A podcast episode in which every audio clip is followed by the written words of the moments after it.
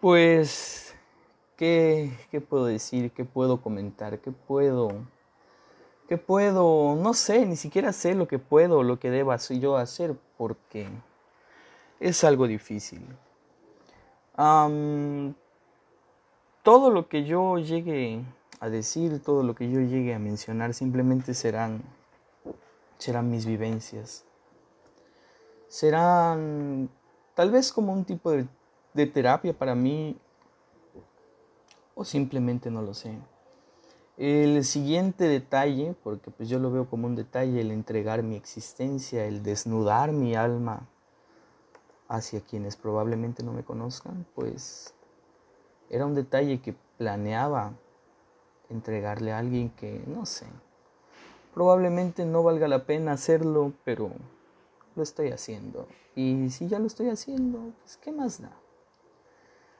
Este es un pequeño escrito, es una pequeña, y no tan pequeña tal vez carta que escribí en un momento de catarsis, en un momento en el que mi vida no tenía rumbo ni sentido y en el cual simplemente buscaba una explicación por las cosas.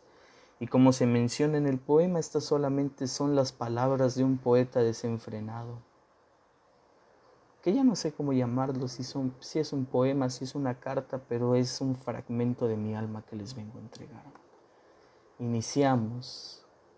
Lo titulé Una breve historia de amor que consumió mi existencia, pero realmente no sé lo que es. Me dedico a la noche de hoy a escribirte un par de cientos de palabras sin razón alguna. Siento que mi vida se está yendo y a la vez por no y a la vez no por un caño estando en un estado de desequilibrio mental estúpido. Me siento mal. Mi pecho se siente raro y dudo mucho que sea una enfermedad porque es raro sentirme así. Más que nada porque estos días he estado bien. Este año se está terminando en estos instantes y sinceramente no sé qué es lo que está pasando por mi cabeza. Han sido días demasiado locos, pero hay un pequeño sentimiento causando heridas con objetos punzocortantes en mi corazón que me hieren lentamente mientras prolongan mi agonía, causando que mi estadía en esta vida o en este universo sean asquerosamente tristes. Y el problema radica, y que es lo que más me molesta, es que entre toda esta marea que me lleva y me trae, es que tú eres la principal causa de mi pesar. Y todo esto me consume demasiada vida. Probablemente suene como una carta de odio y desmedido, una historia en la cual en el teatro en donde el escenario principal es mi vida y el villano o el autor intelectual que causa toda la tragedia de la historia eres tú y tu existencia son las causantes de mi infinita tristeza o algo similar, pero no. Todo lo que escribo no es más que el sentir de mi yo reprimido. Y hoy en día existiendo miles de cosas que quisiera decirte, la principal es que te extraño demasiado. No sé por qué se me hacía tan grato el exhibir, el no sé por qué se me hacía tan grato el saber que existía alguien que independientemente de saber el tipo de persona que soy y la distancia que nos estaba separando, dedicaba un poco de tiempo a saber algo de mí. Y sí, posiblemente desde la vastedad de mi soledad anhelo con fervor el ser comprendido y amado por alguien, pero como te lo menciono, todo esto nace de mi sentimiento de soledad. No eres tú responsable de mi sentir, ni tampoco eres quien para corresponder en lo que yo necesito y quiero dejarte en claro que es una manera de desahogarme contigo como lo hice en cierto momento.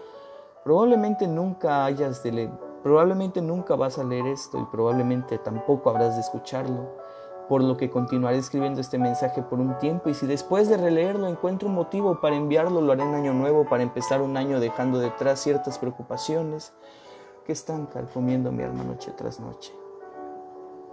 Me gustaría regresar al tiempo en donde simplemente nos bastaba intercambiar un par de palabras al iniciar y al terminar el día, simplemente para conversar acerca de cómo conviviste con tus primos, que conversaste hasta el alba con tus familiares, a los cuales les tienes una tremenda adoración. Y todas esas historias que me contabas con devoción o amor y que sucedían día tras día, las recuerdo brevemente en ciertos momentos en donde la traicionera memoria me incita a recordarte.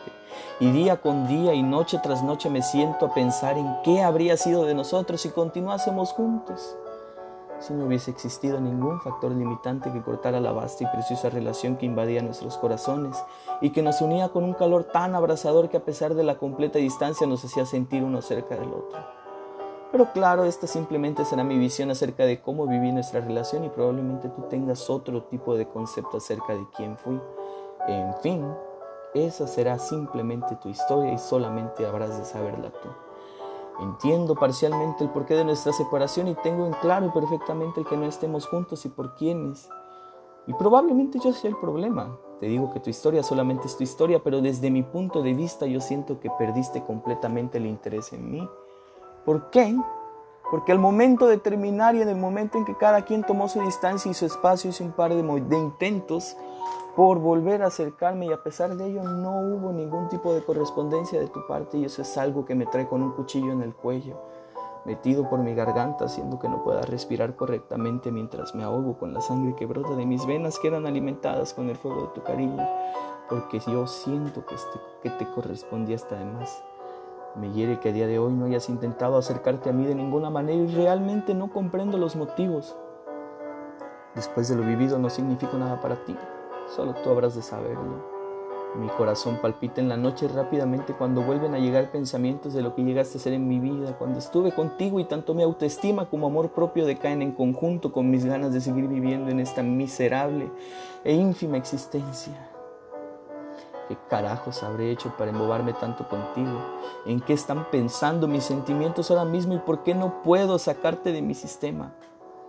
Realmente no lo entiendo. Estoy obsesionado contigo. Estoy completamente ciego y loco por ti porque en ti encontré el refugio del mundo que siempre anhelé y no puede ser posible que en la primera oportunidad en que di paso a que tomásemos una decisión para unirnos un poco más, tu decisión fue el marchar. Y realmente quisiera poder odiarte, pero no puedo. Sino al contrario, en vez de sentir un rencor, lo único que siento es una profunda tristeza y una melancolía que me matan constantemente desde el día de tu partida y lo que más me tiene preocupado es que no he llorado absolutamente ninguna lágrima. No entiendo por qué no existe ese desahogo.